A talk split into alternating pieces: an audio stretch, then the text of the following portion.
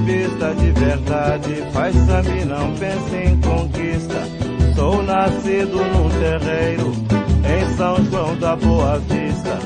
Na hora em que eu nasci, mamãe me jogou na pista. Se cair deitado é padre, caio de pé, é sambista. Eu vou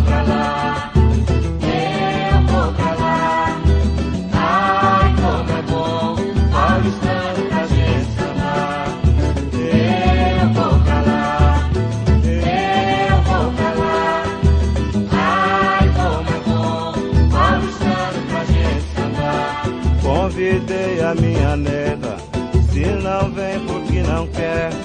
Eu não troco um bom samba pelo amor de uma mulher. A nega ficou zangada, quase que o pau comeu. Eu brinco com todo mundo, no fim do pagode, seu nego é só teu.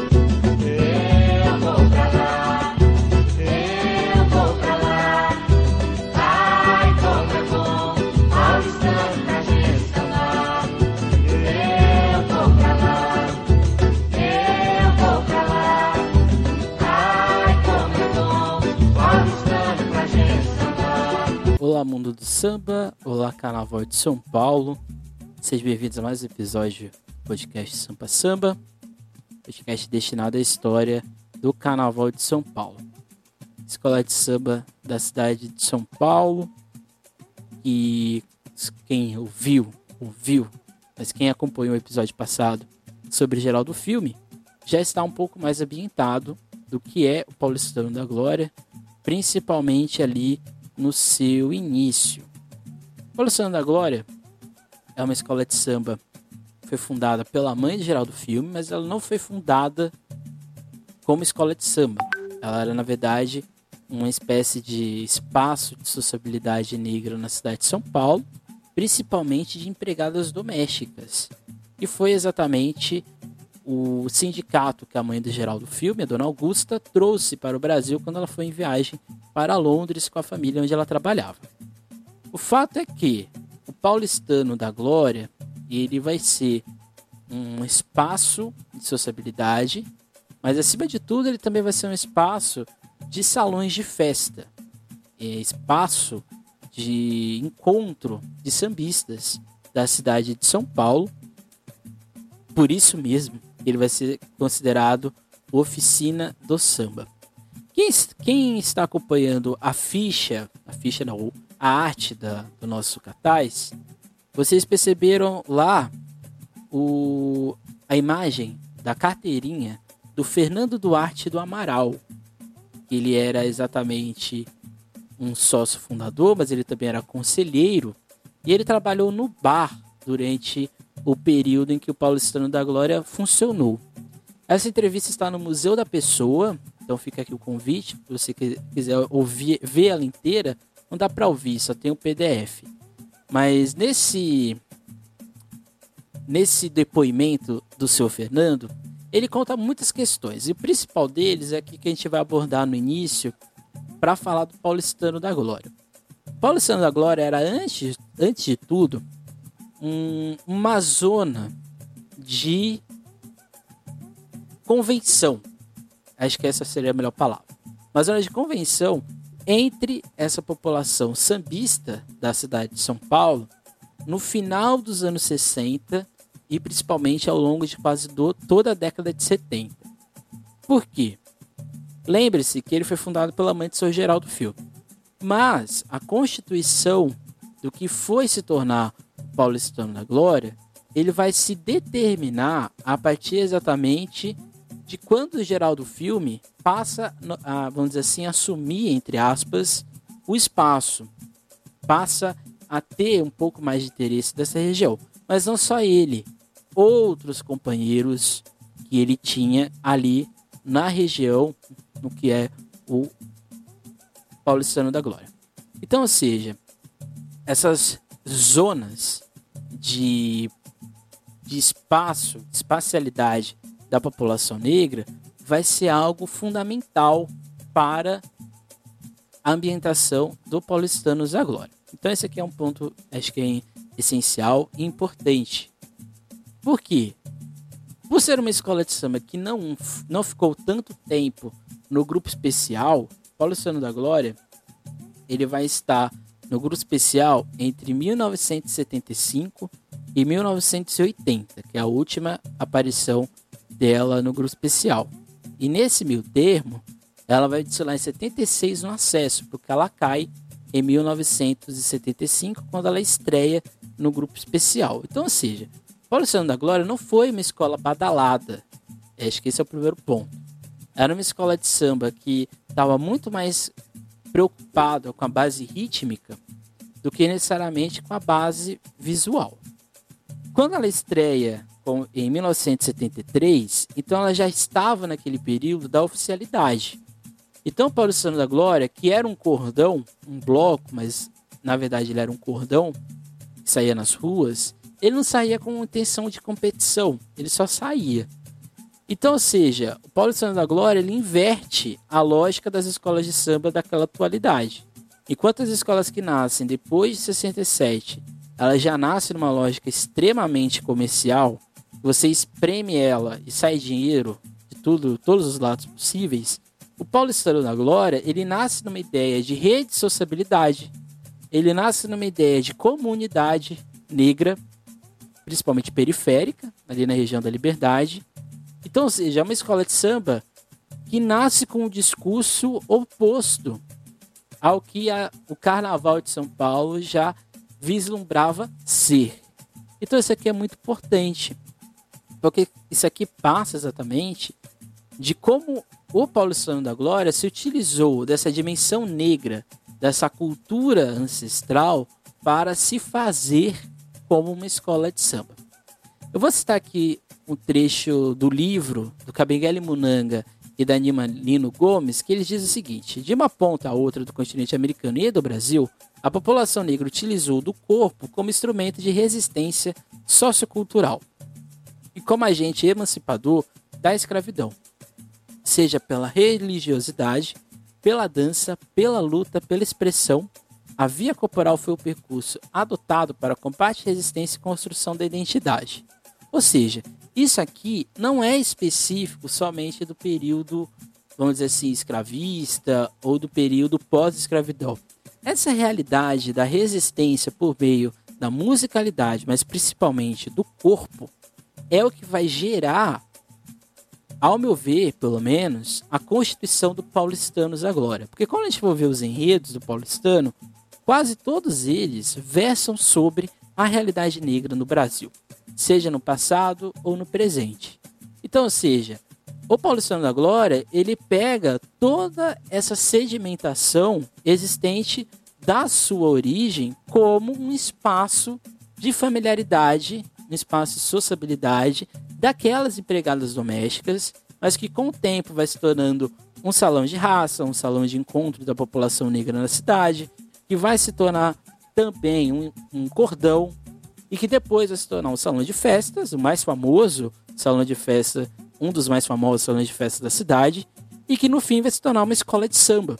Exatamente nesse desejo do geral do filme de ter, na visão dele, uma escola de samba que respeitasse o passado do samba paulista, do samba paulistano. Então isso aqui é muito importante, porque o corpo, essa natureza, esse aspecto do combate a essa branquifi essa, essa, esse samba alvejado que estava se tornando, era o que, o, entre aspas, o geral do filme estava trazendo para a sua escola de samba. Quando a gente pega as obras do geral do filme, e eu falo aqui do geral do filme porque ele vai ser o grande sambista do, do Paulistano da Glória, ele diretamente ele transfere a vivência musical dele para os enredos, mas principalmente para os sambas, em que a grande maioria é ele que vai compor. Então, ou seja, a ideia da resistência por meio do samba, essa ideia do se relacionar a partir do corpo, é o que faz o Paulistano da Glória ser, ao meu ver, uma, uma escola muito parecida, não é igual, é parecida, faz lembrar, tem um paralelo com o Quilombo, a escola do Candeia. Qual era o grande objetivo do Quilombo, né, a escola de samba do Quilombo do Candeia? Era exatamente mostrar que o samba carioca no caso aqui, Quilombo é no Rio de Janeiro, mostrar que o samba carioca não existia. Que o carnaval de escola de samba do Rio de Janeiro ainda poderia ser aquele carnaval de antigamente, ou um carnaval novo, mas respeitando seu passado. Eu vejo Paulistano da Glória, quando ele se institui como escola de samba ali em 73, como uma espécie de quilombo, como uma espécie de manifesto do geral do filme perante o carnaval existente. Pode parecer um devaneio pensar dessa forma? Pode parecer um devaneio, você pode não concordar. Mas o fato é que a Constituição do Paulistano da Glória é uma Constituição que vai de encontro com aquele carnaval existente na cidade de São Paulo. Então isso aqui é muito importante. Isso aqui é essencial, acho que para esse nosso entendi- entendimento. Então assim, é, o que vai gerar essas redes de sociabilidades é o que o Amailton fala. Amailton, ele é professor da eu esqueci o nome dele. Não, o Amailton, ele é professor da PUC São Paulo, ele é professor do departamento de, de educação, de educação, departamento de graduação de história, no departamento de pós-graduação em história. E ele vai dizer que existe na cidade de São Paulo, na verdade, microáfricas. E aqui elas vão se ter, vamos dizer, ser, serem mais conhecidas a partir da Barra Funda do Bexiga do Glicério, onde seria a região da Liberdade. Mas o fato é o que, na visão do Amailton, não é só essa região que vai ter uma concentração negra forte na cidade de São Paulo. Essas aqui, talvez por causa do samba, elas vão ser espaços mais é, consagrados. Mas o fato que ele vai dizer que, por exemplo, e aqui citando ele, né? No Bosque da Saúde, em Pirituba e no Quilombo do Jabaquara, existem esses espaços de sociabilidade, esses espaços de resistência, principalmente do corpo e da música, como forma de, de vamos dizer assim, demarcar o seu espaço. E citando o Amailton, ele diz: rastros de uma São Paulo negra que inibem qualquer pretensão de afirmar que os negros aqui não sabiam nada de samba, nada de festa e de reza. Concreta e simbolicamente, a África musical e religiosa era tomada como ponto de partida e chegada. Uma parte da metrópole que se queria negra por meio da reza, do carnaval, da música e da dança. Então isso aqui é muito importante. São Paulo, por mais que seja uma cidade extremamente racista e extremamente punitiva com o corpo negro, seja em questões de violência ou questões relacionadas à sociabilidade, economia e trabalho, assim por diante, o fato é que existem vários núcleos de população negra na cidade. Eu vou citar aqui o Jabaquara, que é onde nasce a Barroca Zona Sul. Não é de nasce, mas é nessa região aqui, da região sul da cidade, Vila Mariana e assim por diante.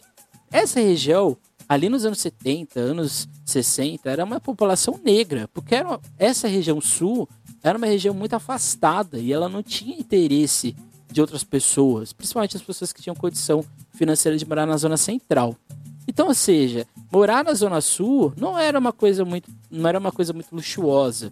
Então a população negra vai estar na, na zona sul desde sempre. O quilombo de Jabaquara que é citado aqui não é o quilombo de Jabaquara de Santos, é o quilombo de Jabaquara de São Paulo, onde fica a região de Jabaquara.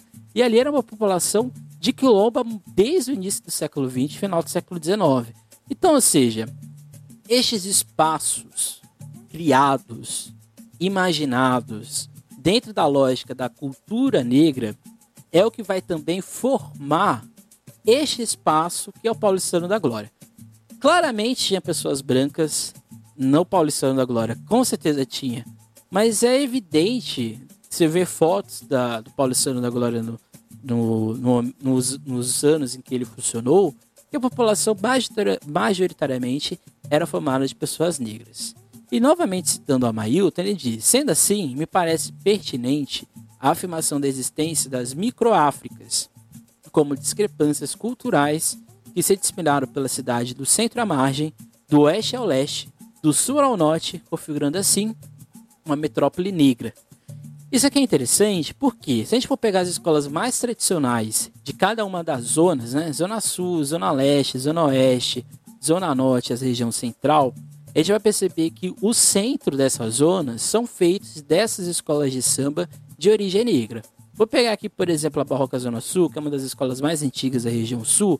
A Constituição da Barroca Zona Sul, que é com pé rachado, ela tinha uma lógica muito parecida com o Paulistano da Glória, dessa, re, desse resgate, dessa resistência negra. Se a gente for pegar a escola de samba que se forma com mais antiguidade, talvez, na Zona Norte, é a Peruche. A Peruche está dentro desse signo da negritude, principalmente com seu calão e os seus outros baluartes. Se a gente for pegar a Zona Leste, que é a Nenê de Vila Matilde, a escola mais antiga da região, a Nenê de Vila Matilde nem se conte, né? Nem se conta, né? Ela nasce dentro desse signo, nessa origem da população negra.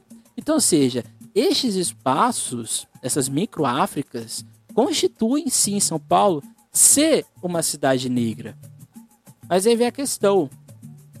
O carnaval, quando ele se oficializa, ele vai fazer questão de tirar o protagonismo desses corpos, dessa população negra, e vai pouco a pouco desfazendo disso.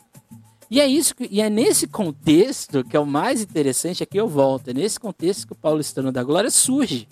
Porque em tese ele não deveria surgir, mas ele surge num contexto de ditadura militar ainda, tem esse adendo ainda que você expressar a ideia de racismo poderia ser crime, dependendo do modo que você falava. E ele foi o Paulistano da Glória, como escola, como instituição, foi muito audacioso em tentar formar um espaço, um grupo nessa loucura que já era o Carnaval de São Paulo. Então, essas famílias, estes baluartes, estes sambistas, que tinham influência de vários outros aspectos, não só da região de São Paulo, mas também do interior, vão formar este espaço praticado de resistência negra, que é o Paulistano da Glória, na Rua da Glória, 132, na região ali da Liberdade, embora alguns falam que é do Brazos, o fato que é essa região ali um pouco mais da Rua da Glória, que é mais famosa ali na Liberdade. E ali a gente vai ter a constituição dessa escola de samba a partir de 72 para o carnaval de 1973. Então, ou seja, essa escola de samba este espaço que é o Paulistano da Glória, principalmente como um salão de festas e também como um espaço de sociabilidade, vai gerar-se aí sim essa escola de samba. E vai ter no geral do filme, de novo volto no geral do filme, né? Esses três episódios, né? O Pirapora, geral do filme e esse, o geral do filme ele é o personagem central, né? Quem aqui percebeu, é, basicamente era essa intenção mesmo. E o geral do filme, ele vai contar exatamente que havia uma descaracterização do samba, como tem as faixas do disco de 1980. Ele ali já expressa que existe, primeiro, um, o sambista branco, ele está sendo mais beneficiado que o sambista negro, e ele também está dizendo que o carnaval está perdendo essa espontaneidade, que é aquela música que a gente que abre esse podcast aqui, que é exatamente o Eu Vou Pra Lá que é uma música que ele vai contando sobre o paulistano da glória. Ele vai contando do prazer que é ir para o paulistano da glória, que na visão dele era uma escola de samba de verdade. Era uma escola de samba que não estava descaracterizada naquela visão luxuosa, naquela visão da comissão de frente que nesse período já estava querendo dar áreas de modificação. Então, ou seja, geral do filme ele expressa isso nas suas músicas. Aliás, o Paulistano da Glória daria um ótimo enredo de escola de samba. Mas é que nenhuma escola de samba tem coragem hoje de São Paulo para fazer um enredo sobre o Paulistano da Glória. Isso aqui é, um, é uma revolta minha mesmo, porque é inconcebível a gente não ter não nenhuma menção ao Paulistano da Glória em quase nenhum desfile que se fale de carnaval. Aliás, toda vez que as escolas de samba de São Paulo falam de carnaval, é incrível que elas não citam o carnaval delas próprias né? E aqui eu não vou me estender, porque esse aqui não é o foco do vídeo de hoje. Então, ou seja, o geral do filme, quando ele vai fazer a Paulistano da Glória, ele vai estar dentro dessa briga de tentar fazer o Carnaval de São Paulo não esquecer o que ele era. Acho que esse é o grande ponto. Paulistano da Glória, o geral do filme não está querendo se desprender do Rio de Janeiro. Porque, querendo ou não, o regulamento já era um regulamento da Copa do Rio de Janeiro. Ele queria era exatamente que o Carnaval de São Paulo fosse protagonista nesse processo. Ele já estava meio que denunciando que não fazia sentido vocês terem escolas de samba com investimento público e vocês venderem isso a troco de descaracterizarem tudo que, ali, tudo que ali já existia. Né? Então, ou seja, ele estava ali fazendo essa, esse apontamento. Né? E aqui citando é, última citação do Amailton, ele diz que ficam explícitos os conflitos entre os sambistas na organização do carnaval, pois as escolas menores perderiam espaço nas decisões tomadas. Como crítico da modernização do carnaval e do samba, Geraldo já antevia com um olhar em perspectiva sobre o carnaval o processo de mercantilização.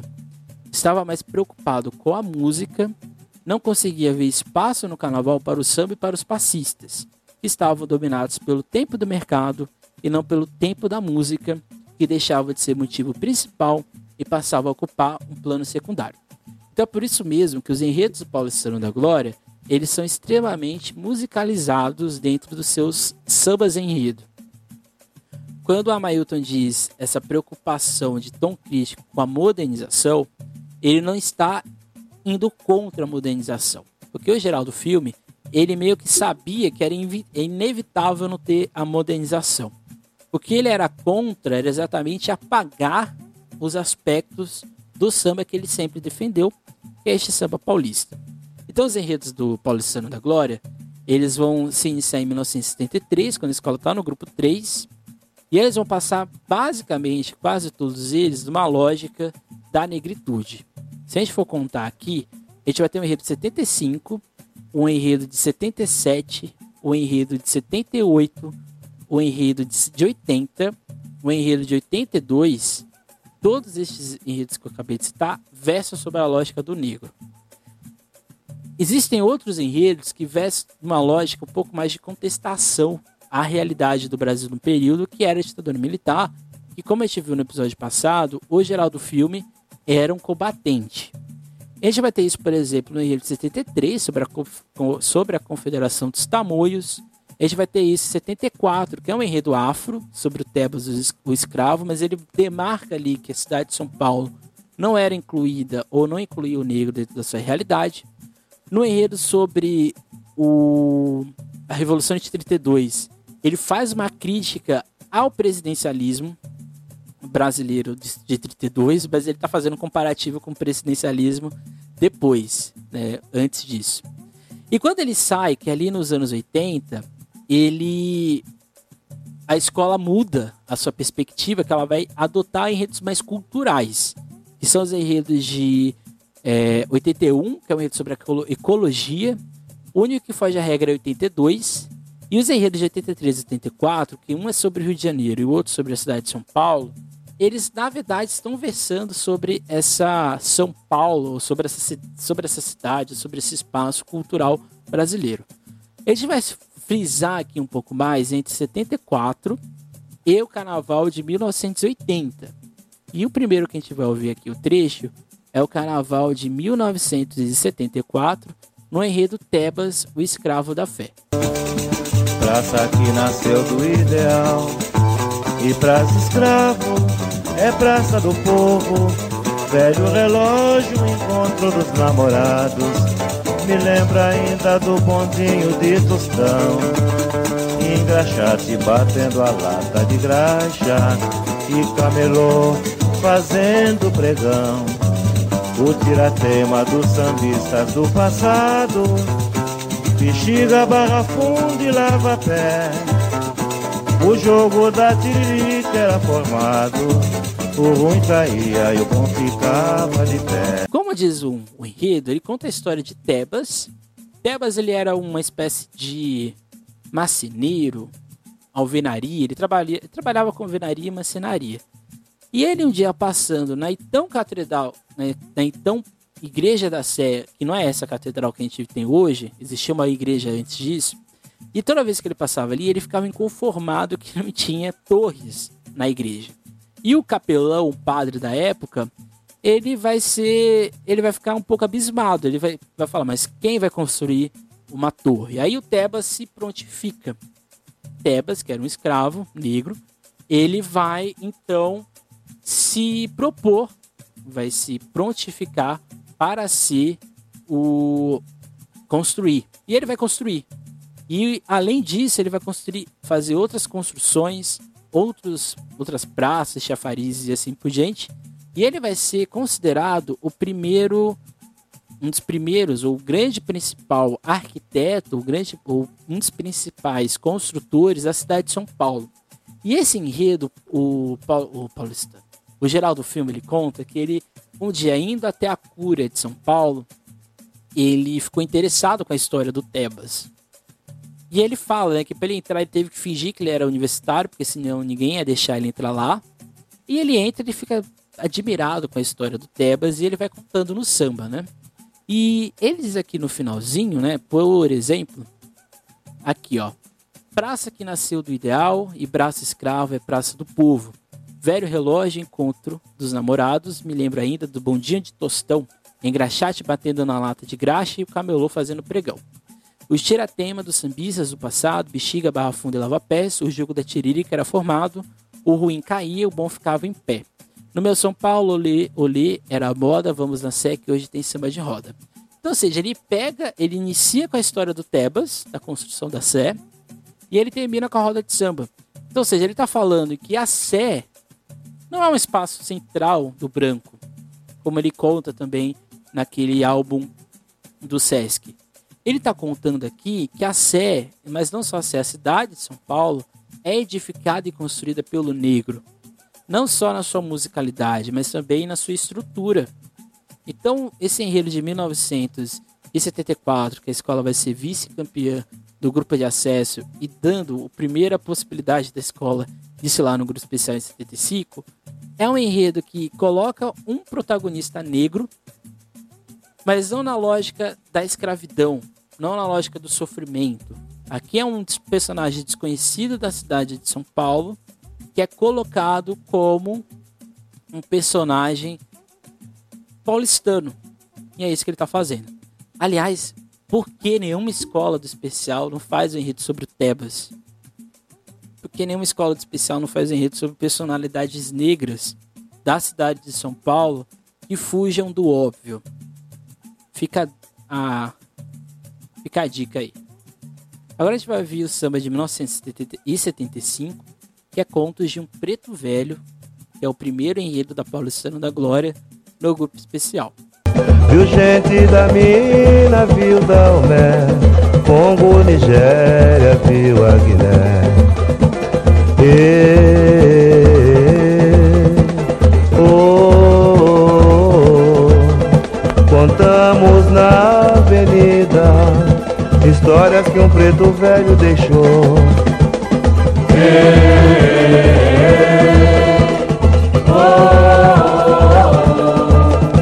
Contamos na avenida histórias que o preto velho deixou. Ele viu a capoeira, brinquedo de sua terra, em defesa dos escravos, virar arma de guerra. Viu negro no tronco dos cafezais, nas minas de ouro e canaviais. O Patacotó ouviu na cidade, zumbi seus guerreiros e a liberdade. Zumbi partiu para Zambi e não viu a liberdade raiar.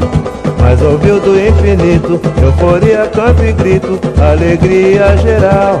Dicílio de 75, o samba dele, o Dicílio não foi visualmente muito bom, como conta a crônica da época, mas o samba dele é um samba diferente e era um dos primeiros sambas de São Paulo em que o negro ele não era colocado como uma figura só de lamento no período da escravidão. Quando ele coloca lá que esse negro, na verdade, ele foi reativo com o processo de escravidão, que ele conseguiu fazer tramas de memória do seu povo em África e reconstruiu com outras visões aqui no Brasil, aqui ele está colocando que esse processo de escravidão foi punitivo, mas ele também foi de resistência. Ele também foi de combate. E é isso que ele está colocando aqui nesse enredo. Quando ele fala ali, por exemplo, no final, o Batacotó ouviu na cidade. Zumbi, seus guerreiros e a liberdade. Zumbi, Zumbi partiu para Zambi e não viu a liberdade raiar, mas ouviu do infinito euforia, canto e grito, alegria geral. Então, ou seja, aqui, por mais que tenha das mesclas daquela lógica de uma escravidão de lamento, essa escravidão aqui ela é posta também como aspectos de mudança, aspectos de mudança principalmente na narrativa. E que faz esse samba ser um samba especial, porque é o primeiro samba da escola no grupo especial. Em 1976, a escola vai falar do enredo Porto Feliz, Berço das Monções, e aqui é um enredo um pouco mais, vamos dizer assim, naquela lógica dos enredos glorificados, naquela lógica dos enredos de lençol, aqueles enredos com motivações nacionais. E aqui ele está falando de Porto Feliz, uma cidade no interior de São Paulo. E aqui ele também está falando do Bandeirante, homem de grande bravura que tornou o nosso Brasil gigante. Esse grande rio, ação lealdade, rasgando o sertão, plantando a cidade. Então, ou seja, aqui ele está voltando para aquela lógica do Bandeirante, da glória paulistana. O que ele não vai fazer no enredo de 77 Oração em Tempo de Festa, Mitologia Afro-Brasileira, que você vai ouvir agora um trecho. Armou o peixe, bateu o tambor em tempo de festa. Armou o peixe, bateu o tambor em tempo de festa. E o branco viu o mar se agitar. Quando um lamento chamou Iemanjá,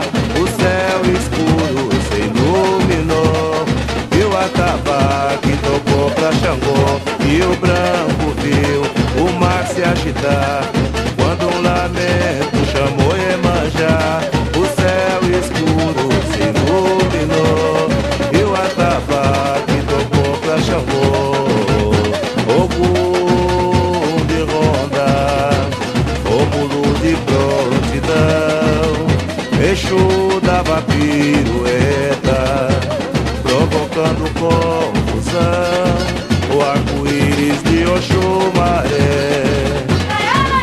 colorida ao ambiente. Ao centro, Pai Oxalá, e Ansan sorria contente. Eis que vem um som divino lá da pedreira. É Mamãe Oxum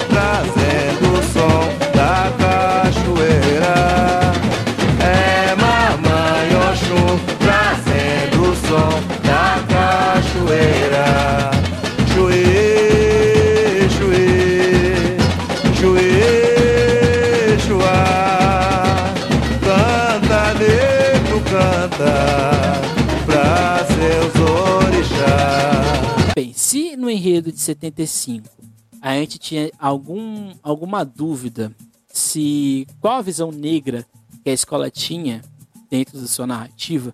Aqui em 77, o Geraldo Filme, aliás, todos esses sambas aqui que eu falei são do Geraldo Filme. O Geraldo Filme aqui, ele vai contar a história da, da cultura, mas principalmente da religião afro-brasileira, do ponto de vista do negro. Então aqui ele vai narrar estes orixás tendo o negro como o seu narrador. Então aqui a gente não vai ter sincretismo. É um dos primeiros enredos de São Paulo, inclusive, que a gente não vai ter essa lógica do sincretismo religioso quando a gente vai falar dos orixás. Quando ele começa lá, meu povo pede licença para contar essa história, o negro e seus orixás cantam a paulistano da glória, é aqui exatamente este negro contando esse passado. A gente vai ter várias passagens. Acho que o, que mais me deixa aqui, o, esse refrão aqui é muito bom, né? Armou o PG, bateu o tambor em tempo de festa. E o branco viu o mar se agitar. Quando um lamento chamou Iemanjá, o, seu, o céu escuro se iluminou e o atabaque tocou para Xangô. Então, seja, aqui é o branco em posição de coadjuvante na história. Ele é colocado como uma figura menor em relação a estes contos, mas principalmente a estes orixás. Essa história da religiosidade negra E mais interessante é que o geral do filme ele não era necessariamente é, religioso dentro da lógica hum, da religião afro, da religião, é, da religião de candomblé ou banda. Mas ele tinha muito respeito. Então ele não tinha nenhum temor de colocar estes sambas ou essas menções à cultura afro-religiosa brasileira.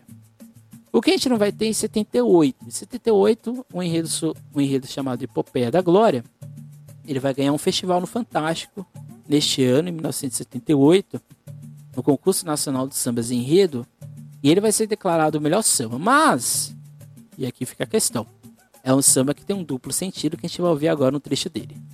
Hoje um brado forte pela Constituição foi assim, alerta, alerta, o povo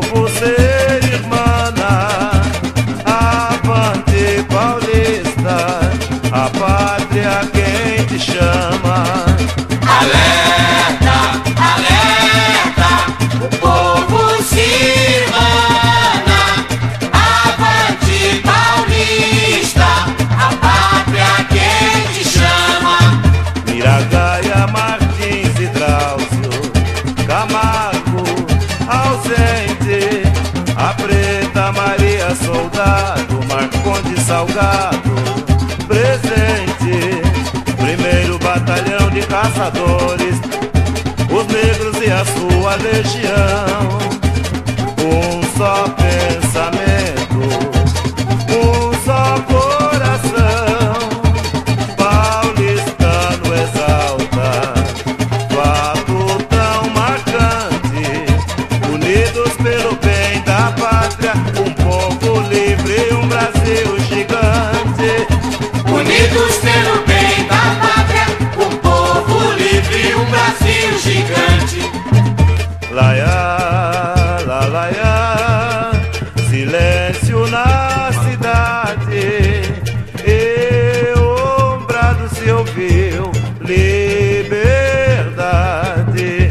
Bem, nesse enredo de 78, é, vou, ali, vou aqui contando o trecho em que a gente vai indo, né? Ele fala: Brasil, ano de 32, sof- sofre cruel opressão. Quando a Alfa 1 se destaca em nossa constelação, São Paulo da Independência toma fiel decisão. Aqui ele está falando da, do- da Revolução Constitucionalista de 32, que é quando São Paulo vai se opor ao presidente da época, ou presidente que, em tese, foi eleito, que era o Getúlio Vargas. E aqui, no caso, uma oposição também a toda a questão da, do, do republicanismo, do Partido Republicano existente. Mas, além disso, aqui é São Paulo se opondo ao presidente, que na visão paulista, na época era um ditador, no caso Vargas, né? Mas aqui, esse Alfa 1, quando se destaca, o interessante é, disso é que Alfa 1 também pode ser a representação de, de personagens de guerra negros. Então é quando ele fala, quando Alfa 1 se destaca em nossa constelação, São Paulo da Independência tão fiel decisão, aqui ele também está falando exatamente do negro, que vai se opor a essa lógica. Aí ele continua, né? Hoje um brado forte pela Constituição, alerta, alerta, o povo se irmana, avante paulista, a pátria que te chama. E aqui é a crítica. A gente está em 78, é o último ano do AI, do AI-5 como institucionalizado dentro dos desfiles. E o interessante aqui é que, entre aspas, a Paulistano da Glória está chamando os paulistas a se insurgirem contra o presidente da época, contra o presidente do Brasil. Aí continua, né? Mirangaia, Martins, Drauzio Camargo ausente, a Preta Maria Soldado, Marconte Salgado presente. Primeiro Batalhão de Caçadores, os negros e a sua legião, um só pensamento, um só coração, paulistano exalta, fato tão marcante.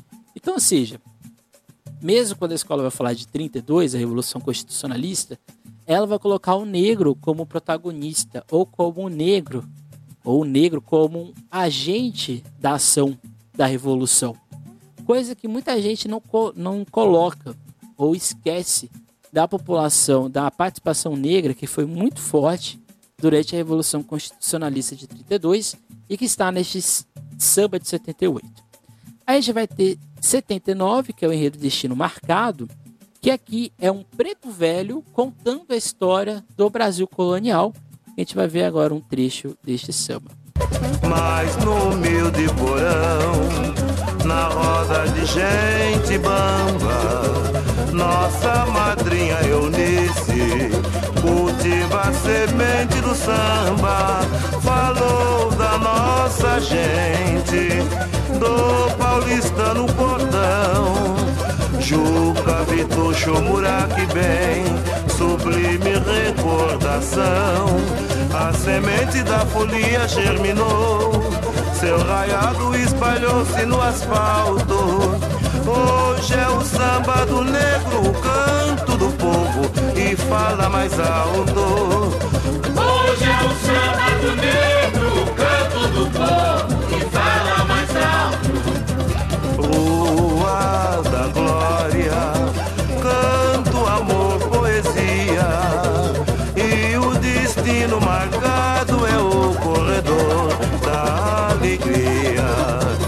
aqui é um, esse preto velho, ele está contando exatamente este Brasil imperial, mas principalmente a participação negra dele e também no carnaval.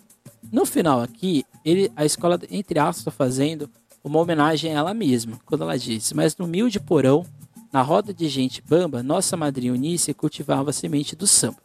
E aqui é exatamente a alusão a Lava Pés. Falou da nossa gente do paulistano Cordão. Juca Vitucho, mora que bem, sublime recordação. A semente da folia germinou, seu raiado espalhou-se no asfalto. E aqui o refrão: Hoje é samba do negro, o canto do povo que fala mais alto. Rua da Glória, canto, amor, poesia e o destino marcado é o corredor da alegria. Então, ou seja, ele começa com a tradição destes pretos velhos, dessa cultura oralizada, e ele vai terminar exatamente no samba paulistano, em uma homenagem aqui ao paulistano da Glória, que nos leva ao enredo de 80. De 80 não, é de 80. 79, que é o enredo sobre o destino marcado. Na verdade, eu pulei aqui. 79 é o destino marcado. O desfile de 1980. Que gente é essa? Que é o último samba que vai ter autoria do Geraldo Filme. Que é o último ano também que ele fica no Paulistano da Glória, porque depois ele sai e vai para o UESP. Neste samba, aqui ele está contando exatamente a história desse negro que a gente vai ouvir aqui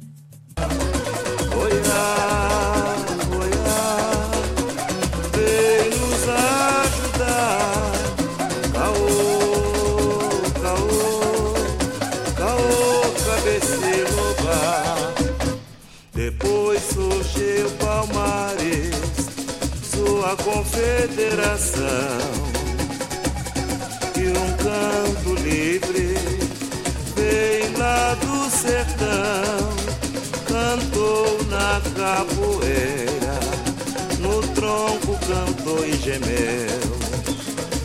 Ela cantando embalava um filho que não era seu. Hoje esta gente sofrida, vendo morro e favela, mas traz um canto divino que ilumina a passarela. Quem é? É o canto negro, senhor. É o povo negro, senhor. É a liberdade, senhor. Oh, Bem, aqui, novamente, é muito parecido com as temáticas que a escola está contando, né? Porque aqui ele está contando exatamente a, a ideia do canto. Que o canto nem sempre foi algo, vamos dizer assim, positivo, canto de lamento, esse canto de dor, esse canto de tristeza que ele coloca aqui no início, mas depois ele vai colocando que este canto de dor ele foi sendo também um canto de acalanto, que é aquilo que a Mailton disse sobre a ideia da musicalidade do corpo negro como resistência. E aqui ele vai contando, né? E no final ele vai fazer uma homenagem também novamente ao Paulistano da Glória, quando ele fala: Hoje essa gente sofrida vem do morro e favela mas traz um canto divino que ilumina a passarela. E aqui é claramente a escola de samba e faz lembrar o samba dele de 80, que ele fala exatamente nisso, né? Que é o enredo, o samba é, Menino de Pobre. No Menino de Pobre, ele tá falando disso aqui também. Ele tá falando que existe uma, um fetiche branco sobre o carnaval. Um fetiche de que é, o carnaval é uma festa da negritude, que o carnaval é uma festa de resistência. Mas será que as pessoas só consomem essa resistência? Ou será que elas estão preocupadas em ir além dessa resistência? É também isso que ele está fazendo nesse, né, nessa época do Paulistano da Glória. E o refrão, né? É o canto negro, Senhor, é o povo negro, Senhor, é a liberdade, é liberdade, Senhor. Ou seja, além desse samba, outros sambas que ele vai compor no Paulistano da Glória, quase todos eles vestem sobre a lógica de liberdade. Todos eles vestem na lógica de empoderar não só o negro, mas principalmente a sociedade. O Geraldo Filme, ele dava várias cutucadas na ditadura militar nessa época. Seja nessa visão de que o negro não era uma, uma visão menor dentro da história do Brasil, como a ditadura militar queria fazer ser, queria fazer mostrar. Ele queria mostrar que a sociedade deveria se movimentar dentro destes aspectos e outras coisas mais. Então, ou seja, além de tudo, o Paulo Santos da Glória, ele é uma das poucas escolas de samba da cidade de São Paulo que vão ter um pouco mais de afinco de criticar o momento que a gente estava vivendo. Não só em sociedade, mas principalmente do negro dentro deste espaço. Aí os enredos a partir de 1981 não são mais de autoria do Geraldo Filme e também a estrutura destes sambas vão mudar o Geraldo Filme, ele tinha uma, um modo de fazer samba enredo que era muito antigo ainda. Era aquele samba que não tinha uma é, não tinha grandes refrões, eram sambas mais descritivos, não era exatamente um samba lençol, mas ele também não era um samba oba-oba. É coisa que vai acontecer a partir de 81, quando outros compositores vão assumir a caneta de assinar o samba do Paulistano da Glória. O fato que o último desfile do Paulo César da Glória vai acontecer em 1985. A escola em si vai deixar de existir aos poucos. O salão ele ainda existe por um tempo, mas ele vai ser logo fechado, como conta o próprio Fernando, que a gente citou lá no início, né, o Fernando Duarte do Amaral, que ele vai contar que Paulo César da Glória como salão, ele vai perdendo o, as, os laços com as pessoas que o frequentavam, mas ele vai deixar de existir com o tempo. O que infelizmente acontece, o Paulistano da Glória não deixou de ser uma escola que sofreu com esse processo de modernização do Carnaval de São Paulo, que embora muitos queiram convencer a gente que foi somente positivo, eu ainda acho que existem muitos aspectos negativos nisso tudo. O fato que o Paulistano da Glória hoje, hoje no caso, né? Mas ele tem uma homenagem hoje ao Paulistano da Glória, que é a Escola de Samba Paulistanos da Glória, ou Associação Recreativa Estação do Samba Paulistano da Glória, que é uma espécie de escola de samba, um bloco, um grupo carnavalesco, fundado no dia 13 de 5 de 2020, sob presidência da Noêmia da Silva Inês. E esse Paulistanos da Glória não é o Paulistano da Glória, porque o Paulistano da Glória deixou de existir, mas esse Paulistanos da Glória é uma homenagem ao paulistano da glória.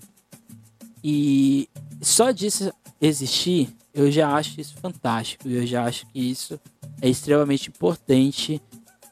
Eu não sei se qual, qual, qual vai ser o destino do estação do samba paulistano da glória, mas eu espero que seja um destino de homenagem a essa grande instituição paulistana que pouca gente conhece, pouca gente sabe que existiu.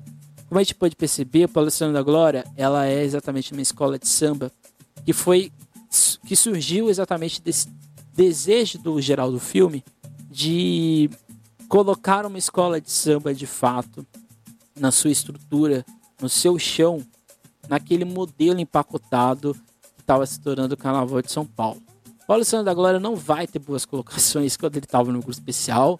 Eu acho que ele resistiu demais, inclusive no tempo que ele ficou no grupo de acesso, principalmente ali entre 74 e 1980. Eu acho que o Paulistano da Glória, acima de tudo, é um poema do geral do filme para o Carnaval de São Paulo. Falar do Paulistano da Glória não é só falar do geral do filme, é falar dessas microáfricas que o professor Amailton conta. É contar destes espaços que se utilizam do corpo e da musicalidade para mostrar que ainda existe população negra em São Paulo. Paulistano da Glória, acima de tudo, é, foi um sopro da negritude paulistana frente a toda a comercialização que o Carnaval de São Paulo enfrentava. Não só enfrentava, ele queria ser. Acho que essa é a grande questão. A gente tem que começar a se perguntar se o Carnaval de São Paulo não quer ser o que ele é hoje.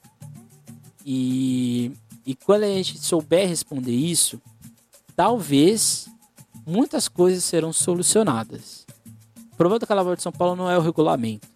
Problema do Carnaval de São Paulo vai além do seu regulamento. Então acho que fica essa, essa lição aqui de hoje, porque como a gente pôde ver, Paulo Luciano da Glória foi uma escola que foi contra o regulamento da época, foi contra tudo que existia naquele período. Ele sucumbiu, ele não conseguiu permanecer durante muito tempo.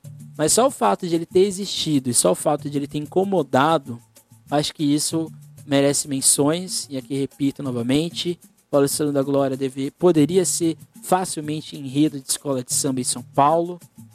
Faço aqui novamente esse desejo das escolas de samba voltarem para a sua história, para Pirapora, voltar para Geraldo Filme, voltar para Pé Rachado, voltar para o Paulistano da Glória, voltar para Federicão, voltar para Henricão, Pato Nago, entre outros.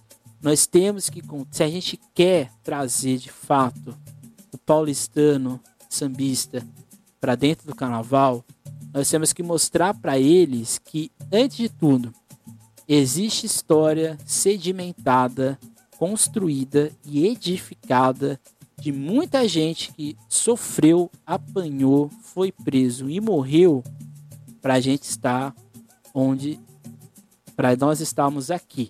Você me ouvindo e eu falando sobre o Carnaval de São Paulo. Então é isso.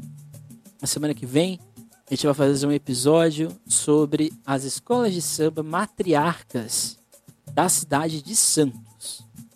Fica aí a questão: quais são essas escolas? Mas são as escolas mais antigas: X9, Brasil, Império de Samba, Mocidade Padre Paulo.